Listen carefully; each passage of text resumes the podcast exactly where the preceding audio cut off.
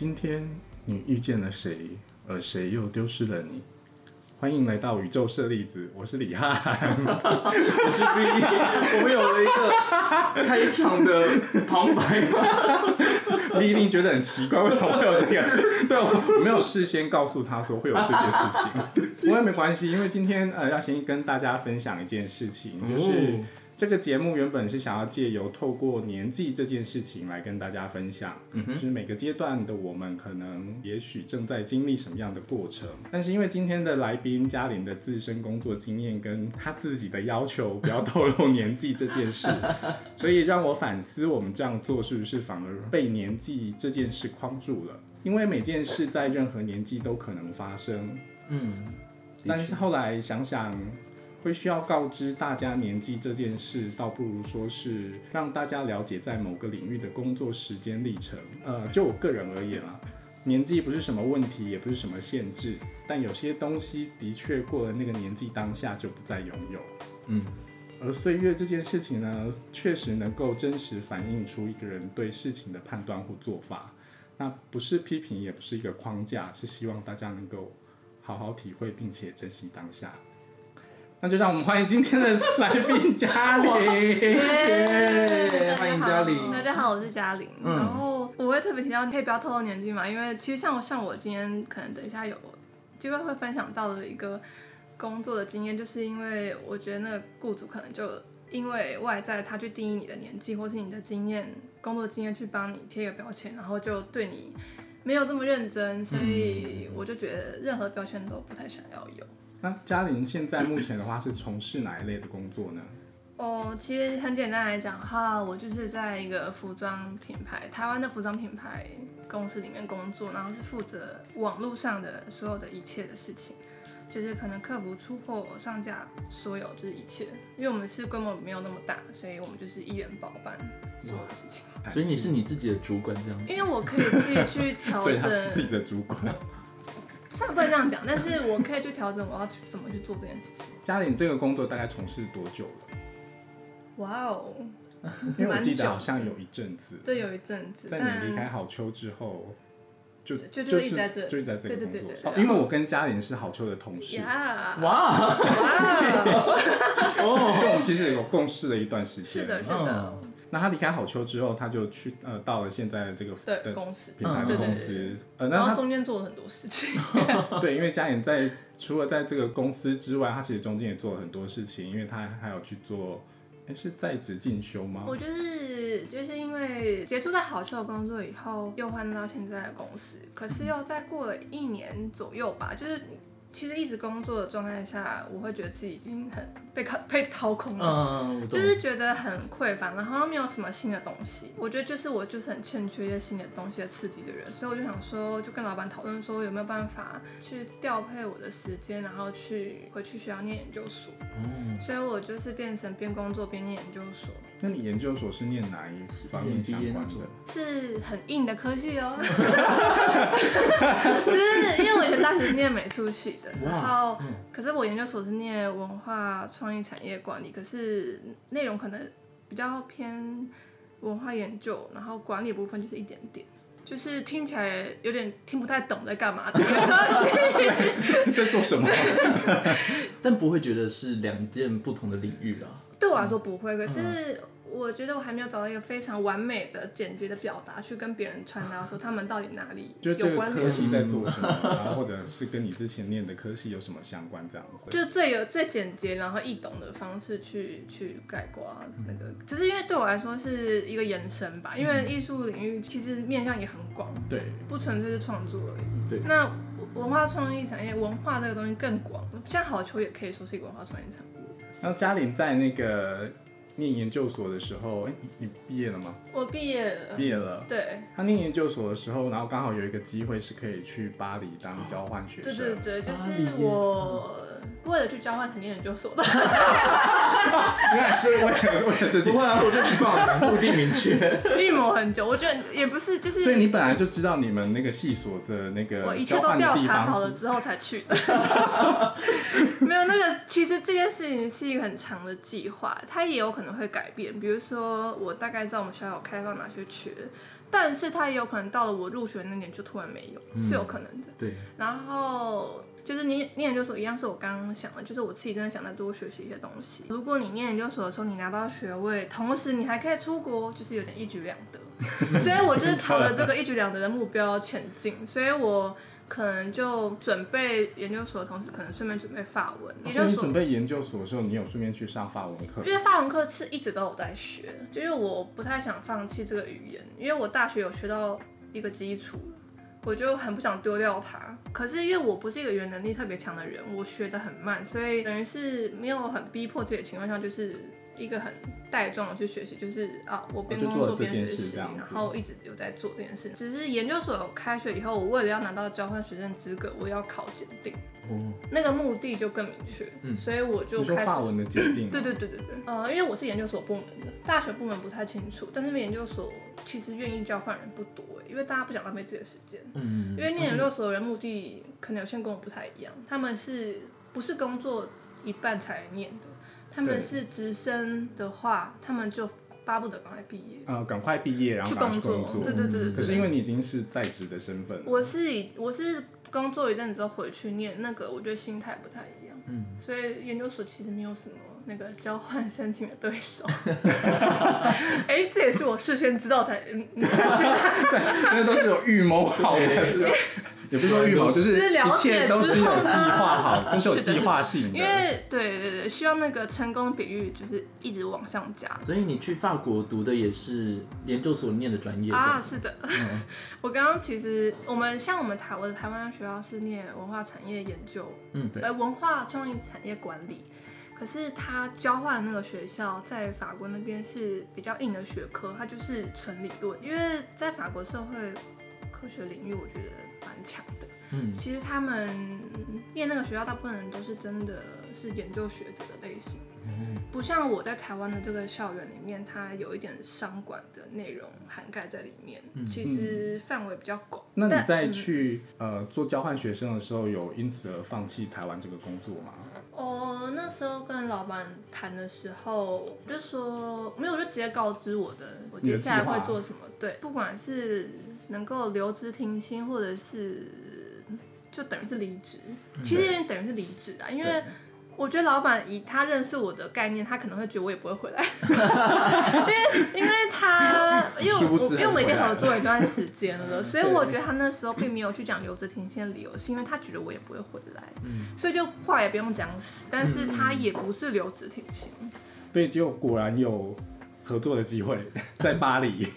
哦，对对对。在，巴黎哦，对，对。还蛮酷的。那时候，总之就是跟老板提了我要去巴黎这个计划之后，老板觉得其实很不错，是不是有一个合作的机会呢？比如说，我可以在巴黎帮台湾的这间服装公司拍照。哦，因为拍照是我本来就有在帮公司做的事情，就是那时候公司有另外一位摄影师是专门负责拍摄，可是我的话是会哦，对，在有一次我在路上的时候偶遇嘉玲，他正在街拍，我是我忘了，但是 我印象非常深刻。但是非常是有可能的，因为我那时候在台湾做的街拍很酷，是我要在路上找穿我们家衣服的人，就是在茫茫大海，我是一个雷达，我要去搜寻，所以就是要训练你的眼力。总之就是在台湾的时候是帮公司拍像这样的东西，就是拍客人，就是素人嗯，为主。那你到了巴黎之后，也是老板又跟你接洽吗？这件合作大概有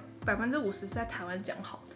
就是在台湾已经有些人铺说，哎、你到巴黎之后，如果安顿好跟我们联络，我 就可以把地址告诉我们，就可以寄衣服给你了。未来还有机会合作哦。然后，因为其实在在台湾就先讲好了，因为我在台湾有些人觉得 OK，我才有去接这件事情。嗯，因为通常如果我我不要的话，我就在台湾就会说可能没办法。嗯，就我不太会在台湾答应，然后到法国又说我不要。嗯，对，就是我其实是有先想过，说我应该可以尝试，所以我在台湾就有说我应该可以。那等我安顿好了，我都差不多该办的文件处理好之后，我有余裕就可以开始做这件事情，我会再跟他联络这样子。嗯结果大概到巴黎没多久，立刻收到老板讯息说，什么时候可以开始拍照？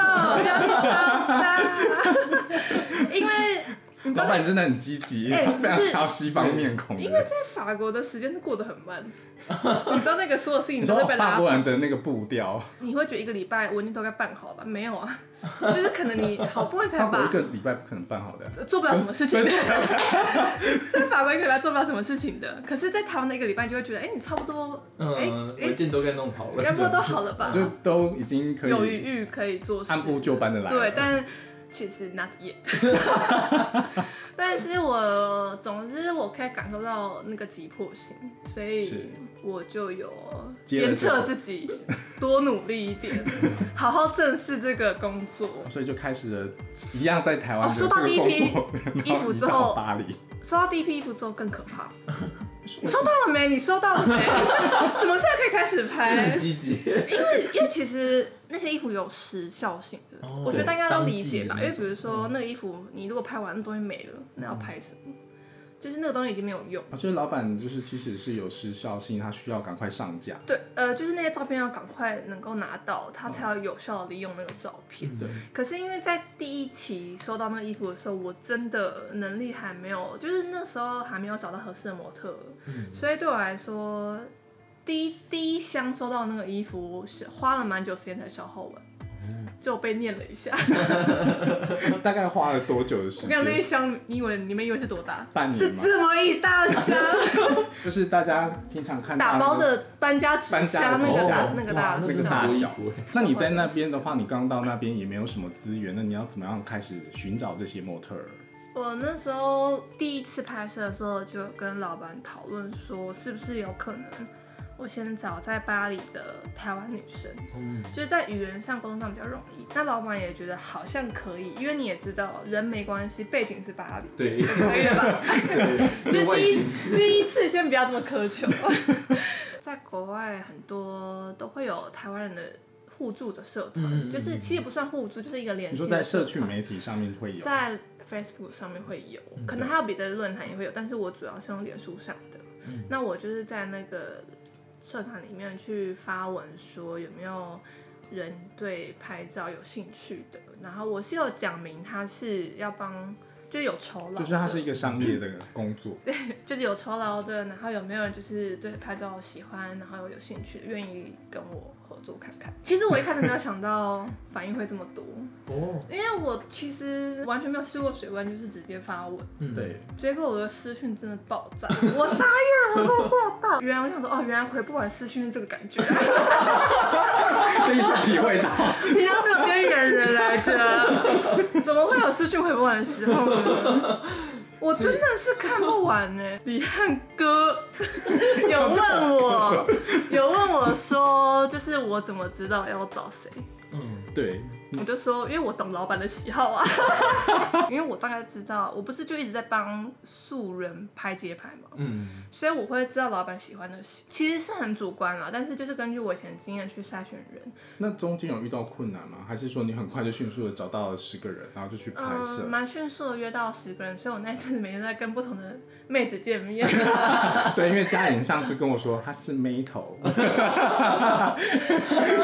通常这种男生会说自己是妹头。那第一批这个台湾人过后，那下一批老板就希望你找的是呃西方脸孔的人。因为台湾那边公司的就是想法的改变，我没办法再跟他们继续合作，是有点可惜，但是有点不好意思，就变成整个方向要大改变，就是要老板希望可不可以就真的找西方的脸孔。嗯，找外国人的模特，对我那对那时候的我来说蛮困难的，因为我不太了解有什么样的门路，所以我算是多管齐下。我在那个台湾人的社团里面有再发过一次文章，但是我有表明说希望找的是外国人，互相介绍，对，是互相介绍的啊，关系。就是请他们介绍他们自己身边的外国觉得。嗯，然后觉得适合的，或是你知道他喜欢拍照的，可以丢他的联络方式给我，我再去联系他。那我还要做什么方法呢？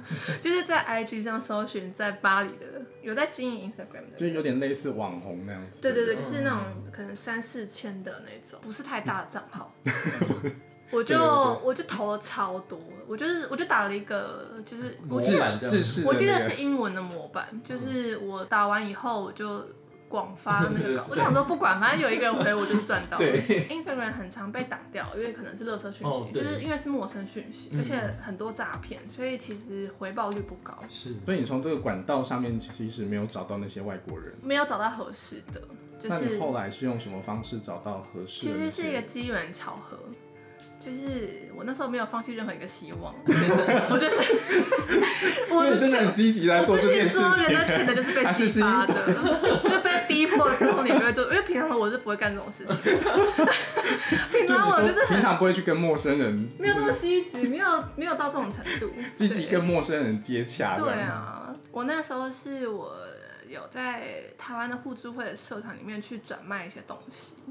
我记得那时候卖二手商品吗？对对对，我那时候是卖了一个，哎，以为是一顶帽子吧，还是什么的。嗯然后我在面交的时候，因为我们面交总是要看到那个人的照片，就会去他的大头像那边去点一下，知道他长什么样子。对，我就看到那个那个跟我面交的人，他的 Facebook 上面写的他的工作的 background 是他是类似像时尚编辑。哦，采访编辑那一类的工作，嗯但我不认识他，但是我想说，那我想要趁跟他面交的时候他，是一个台湾人吗？他是一个台湾人，所以我就趁面交的时候厚颜无耻的问了他，我就问他说，就是他有没有认识的模特，希望他希望是最不麻烦他的方式，因为他可以只丢一个 link 给我，或者是对，丢一个 email 给我，我再去联络就好。就是像前面的那样子，就是对对对，其实就是对对对，我自己去联系，就是不不麻烦，所以我就是有在多问他一下有没有实际认识的人，嗯，就是有没有不管是谁都好，也不用管他的外貌什么符不符合，就是有没有任何一个联络的窗口。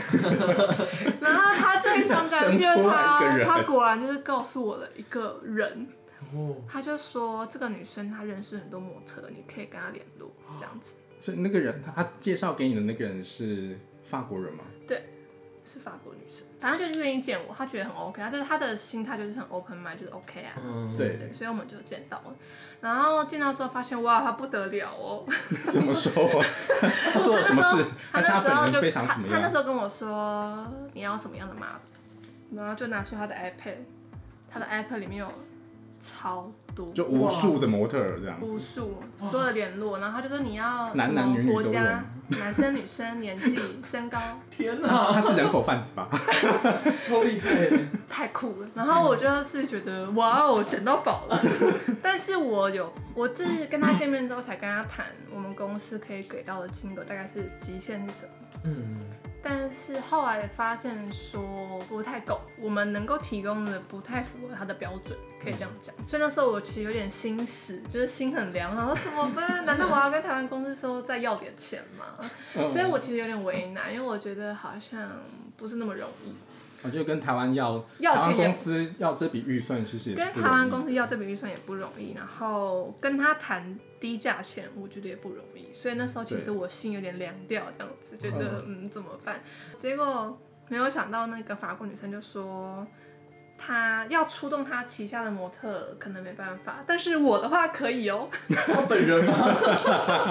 哇，那经纪人本人说我可以哦。因为其实这个法国女生她她十六十几岁就开始当模特，而且她是当 catwalk 就是走秀就是在品牌的 showroom 里面去展示衣服的模特，所以他其实经验很丰富。只是说，以他的立场是他那时候二十大概二十七岁，嗯，他就说大概二十七岁左右，其实他就他的工他的那样工对，就是属于他们应该要比较退向幕后，或是退向像他这样的角色，是他是组织这个秀的人，而不是去走的那个人。嗯所以他觉得这样的费用的话，聘请他是可以的，而且因为那个钱是他自己百分之百全收嘛，所以 这其实没问题。所以我就觉得，哎、完全可以呀、我就说好啊，那我就约他本人，就约了第一次拍摄这样子。嗯所以后来就有再跟他，就后来就开始跟他合作。这刚刚说的那个帮台湾公司的这个拍摄的工作是长期的，就是它是一个可能一个月一次，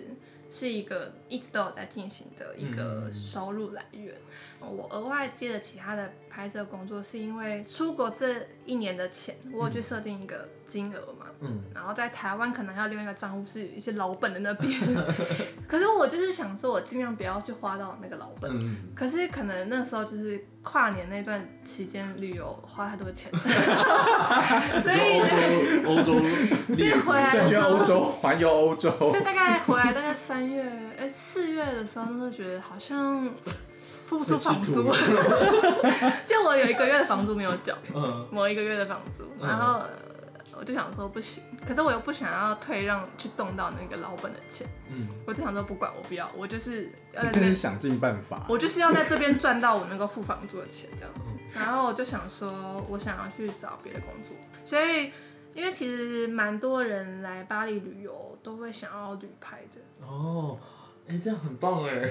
如果是我也会想请，哦，就是你，就是你，你 就是他的客户，应该说只要有了这个概念之后，我就觉得，哎，我可以请个旅拍，因为我其实不太 right, 知道，就是旅拍要在哪里找，以及要是的，没错，没错，嗯。因为就是有类似像您这样的那种客户的需求，所以他们就会找到台湾的那个在巴黎的那个社团，嗯。他可能会 po 一个文章说，哎、他哪一天到哪一天要在巴黎玩，那他想要拍照片做个纪念，可能不是一整天跟拍，嗯也许他想要去特定的景点拍照留念罢了，他就会去想问问看有没有这样的人提供这样的服务，而且金额是他们可以负担得起的。嗯，所以我那时候就是在社团，如果看到类似像这样的帖子的话，嗯。就会去应征，对，就会去应征。那当然不一定每次都会成功，但是是有成功的例子，就是他有我有拍到一两位客人是像这样的模式。哦对，哇，超酷的对啊。因为其中有一位客人让家里印象非常深刻，哦，对啊，我们姑且称他为迷彩先生。迷彩先生为什么叫迷彩？等一下会说。而且这个先生的行程非常的紧凑哦，他从早上六点开始，哇，对，迷彩先生的话，他就是在那个社团 po 文的，嗯然后我看到之后就去应征了嘛。那因为前期沟通的时候，就会发现他是一个讨人厌的人，我懂。呃，应该有点不太尊重专业的嗯 feel，、但是没有到太严重啦，就是只是大概知道哦，他可能是这样想的人吧。前期沟通的时候就大概知道这个人的为人，然后、但是我觉得还尚可接受啦，所以就还是就是谈妥了之后，那天就到来了。那因为他的行程很硬，他是来巴黎快闪两天的那一种。两天了，很惊人哦。然后他说我的行程从六点开始，你可以吗？到晚上大概十点、十一点。这真的是一个很他是金石的。对，他就说你可以吗？我就说可以。其实对我来说真没差，因为我本来不用天天早起就可以，就是如果只是一天我有工作是没差。对对对，嗯它的好处是它至少事先真的是有丢行程给我看。哦所以我大概知道那个地方要怎么排，我可以比较快进入状况，然后接这样的工作，我会去拟一个比较简单的像合约的东西，嗯就可能上面就是很简单，比如说费用是当日的付清，然后不接受额外临时加的工作，然后时数是几点到几点，这样很基本的。对，那会希望客户可以签名这样子，就是当做一个佐证。对。那我那天去饭店就见他的时候，就是拿回书给他看，他就说，他就，他是哪一国人？哦，他是台湾人，哦但是他不住在台湾，因为他是在，就是他是在台湾外派到东南亚的一个工厂的经理吧。哦，有点像是这样的角色，所以他长期不住在台湾。那他是从越南飞来巴黎玩这样子，然后总之我就拿合约书给他看他就说：“ 干嘛这么严肃啊？” 这里要告诉大家，合约真的非常重要，不是严严不严肃的问题，我我为了避免后后续的那个，内心我也冷笑了一声，但我没有笑出来。我心里想说，没关系，你不签我就不会工作。然后我就说，因为工作的需要，所以还是必须要麻烦你签。对所以他还是签了嘛。那只是这件事情也是当做一个警惕，就可以知道，就是这个人有时候可能真的会蛮难搞的。应该说，从他呃看待我合约的态度，可以大概知道。他其实没有很信任我，嗯我觉得，因为他会觉得你可能就是在这边的学生，就是个打工仔，你只是为了要赚这个钱，才接受这么低于这叫什么行情的价格去接了这个拍摄的工作，所以他会认为你可能也不是很专业，所以对你的态度也不是很认真。我说他没有很信任你，可能是因为他会觉得哦，你可以拍好嘛？你知道我要拍什么吗？他会有点像这样的感觉给我。然后这时候呢，就是无需多言，拍给他看，不好意思。殊不知遇到街拍女王，没有，这不没有没有没有是没有了，只是我那时候想说没关系，我也不想跟你多说什么了，就是就是想说，我基本上应该是可以达成他的要求。让作品说话。他他也他也蛮妙的，就是他，我记得那时候我们第一站是去罗浮宫吧，嗯，他有事先在 IG 上储存很多他想要的角度，你说拍摄罗浮宫的某个角落，就是那些 一定要在这边拍那。些网红网帅们的那些美照，他有先 set 起来，然后开一个 list 给我，就是我想要拍就这里，构图要这样子，对，我想跟这一模一样，我就说好，我带你去，就是我就带他去他想要的地方，然后他就说，哎、不错哎，就是他有他他居然有称赞我，我觉得蛮搞笑的，好像因为他罗浮宫拍的，他觉得蛮开心的吧。那天跟这位迷彩先生的行程是跟拍一整天，然后他还有一整天真的很累。就是刚刚说的那个从早上六七点到晚上，然后他有一个景在那个某一个地方是让我特别印象深刻的是，他早上我见到他的时候，他是穿一个黑色的风衣外套，嗯，我觉得还算合理，因为在巴黎就是穿黑的安全。对，然后我们后来有一站是去埃菲尔铁塔，就是巴黎铁塔那边。他就说：“等一下，我要换装。”他就拿出他的后背包，拿出一件。拿出一件蓝色迷彩的西装外套，哇，蓝色迷彩，耶、就是蓝色迷彩。然后，然后他就换，他就从黑色风衣换成蓝色迷彩外套，然后还没有结束，他就再抽出了一条黄色的领巾，在那边打。呃黄呃蓝色的外套配黄色的领巾，我就觉得哇 amazing，就是已经很可以，就已经够了，已经够了，太多了太多了。他说还他从啾啾出来的，还没有结束，他就拿出了一顶草帽，那个草帽就是像那个那个像巴拿马帽，哦巴拿马帽就是哦巴拿马帽，然后边边是法国国旗配色的那一圈，就是哇，蓝红白，他就是想要这样一个一个整套这样，我就说帽子不要，好像比较好。太多了，你看不下去。因为你知道摄影师也很辛苦的好吗？我在镜头前也不想一直看到这样的造型一直出现，我就说帽子比较好了啦，我就是用柔性的去说，我就这样，我就说，我觉得你这样子就已经很亮眼了，就帽子就不要会太多了。他说真的吗？好吧，他就收起来。这其实他蛮好操控的啦。我那时候后来跟朋友分享，他们都觉得我赚到，虽然我内心没有这样。对啊，我也觉得就赚到哎、对，为什么？晚上的行程，我哦，哎、不要这样子，我要我要精神。你知道为什么？吗？不知道第一知道为什么吗？其实因为那个客户的行程是啊，他是一个人来巴黎玩，嗯，但是他要预约了一个米其林一星跟一个米其林三星的餐厅，他是不能一个人去的，所以我就去吃了。哇，是不是赚到？对，这样子会，而且他要准备好衣服，没有没有，我其实穿的很简单，可是我觉得那完全是两回事。就是对我来讲啊，对我来讲是两回事，因为我我觉得不能用这样子就混为一谈，就是好像不能说哦，因为赚到的心。因为其实你就是因为我要帮你拍照，所以我才要去吃餐厅，不然你去吃我等你就好了。其实就没差。对。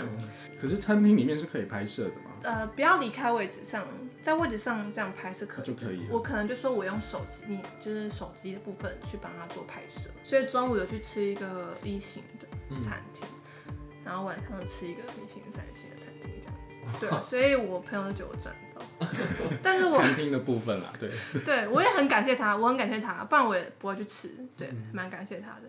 可是因为他在餐厅里面也很奇葩，因为一星的餐厅比较没有那么严肃，是稍微比较轻松一点的。然后我们刚好被安排在一个床边的位置。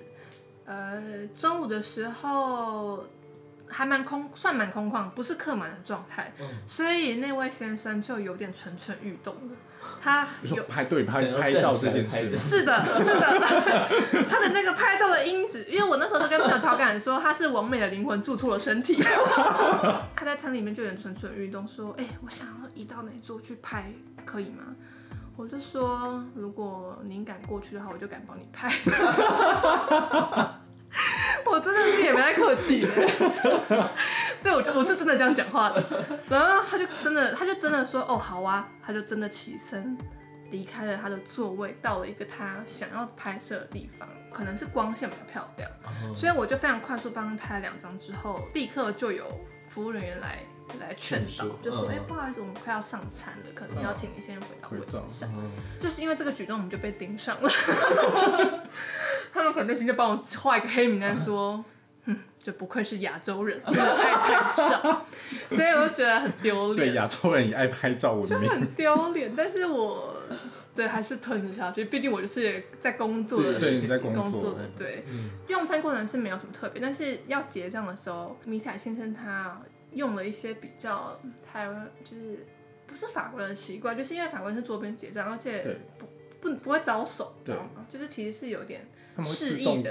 对，就是有点像是示意说，哎、你要结账，或者是说他其实会自动就是拿账单给你或什么的，而不是要你举手。然后拿个卡在那边挥或什么，其实有点没礼貌。嗯所以那位先生就是有点着急的想要赶他的行程，所以他用手就是挥手去催促我他要结账这件事情。哦，然后他们的领班就过来了，他就用开玩笑语气，就是说，就大意就是说，先生，我们这里是巴黎，你不要你不要像一个美国人一样，哇，超好笑，这个就是我喜欢法国人的地超方，好笑，就他们真的很讨厌美国哎、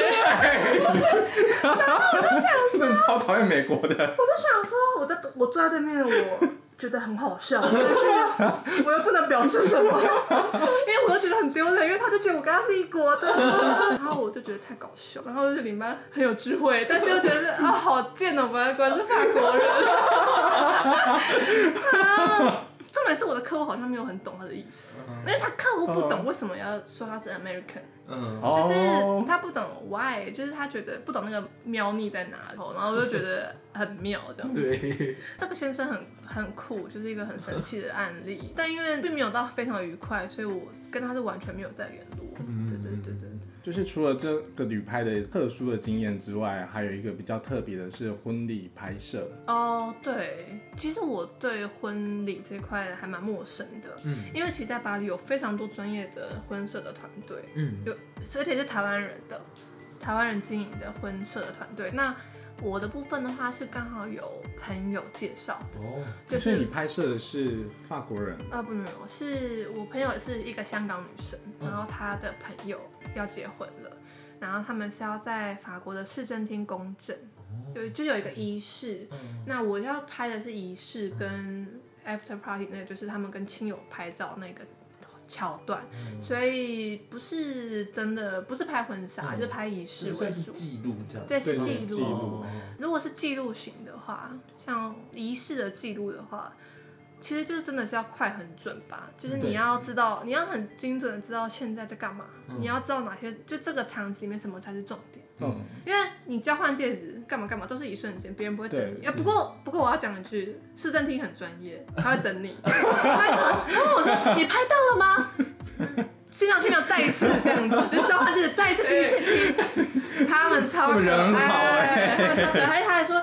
你你可以来，你可以上来这里拍，你可以拍这个，就是他原本我只敢在旁边侧侧拍，嗯他嗯，说没关系，你可以上来这边拍，就是上来那个在台阶摄影师是可以在市政厅里面乱窜的，就是找各个。理论上是可以，可是我不太好意思，因为我不知道他们的规矩嘛，嗯所以我其实一开始是比较胆怯，在就是尽量不边边角角影响他嗯们为主。但是后来也在某些重要的时刻，比如说交换戒指啊什么的，就当练经验。嗯，感觉你在巴黎这段期间，摄影功力会大增。增，无论是动态还是静态。那我觉得真的是，可是我真的就是，其实我是一个很讨厌把喜欢的事情当做工作的人，嗯因为我就开始讨厌这件事情。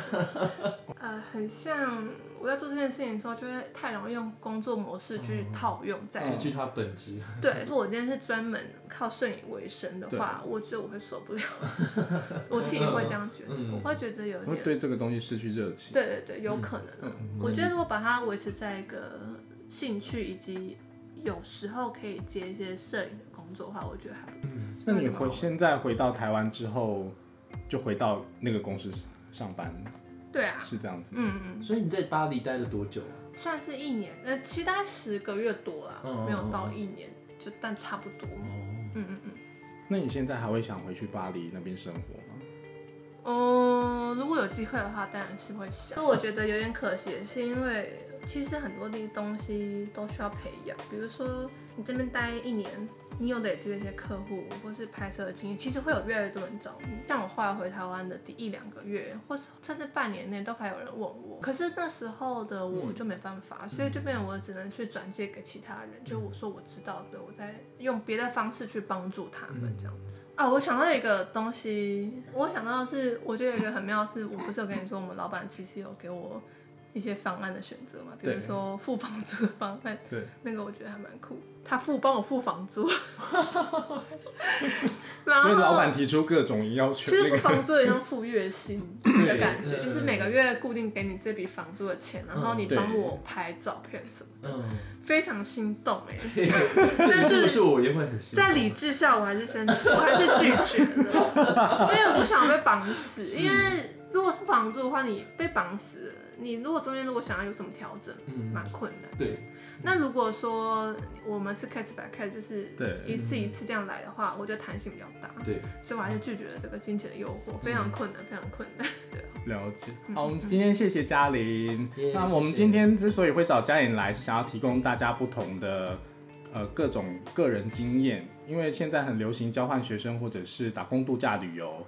那我相信每个人都有属于自己的生命历程。在我们的生命旅途当中，如果有一个模式可以有迹可循的话，好像可以降低我们自身的不安全感。所以无论无论是什么职业、年龄、性别，都有其各自为难的地方。那珍惜我们所拥有的，大概是目前我感受最深刻的一件事情。想说的是，因为我觉得我分享这些东西，它就是我觉得都是蛮特例的事情，而且我也不觉得它有这么值得说，好像哎、你有机会一定要尝试一下，就是它绝对绝对不是一个哦，你多么值得去尝试的事情。可是如果你是一个非常个人经验的事情。就是如果你，可是如果你是跟我有很类似的这个处境，嗯或是有很相似的兴趣的话，也许你可以去 try。其实这样听下来是蛮吸引人的，说实在的，就是就是 Really？是不是我觉得挺有趣的。对于异国有向往的人，其对实是一对对有趣的分享但是千。万就是他，他是我觉得他是蛮有困难，就是有很多困难的东西要去处理。对，中间有很多，其实中间有很多细节，或者是有很多部分。例如 收包裹跟 FedEx 周旋也是。你以为巴黎这么容易收到包裹吗？对，好想说，怎么这么容易就收到了？好，我们今天谢谢嘉玲，谢谢他。那我们下一集的话会有派遣女王周信佐，他会来上节目哦，哦喂，请大家期待一下。那就拜一拜，下次拜见。拜。拜拜。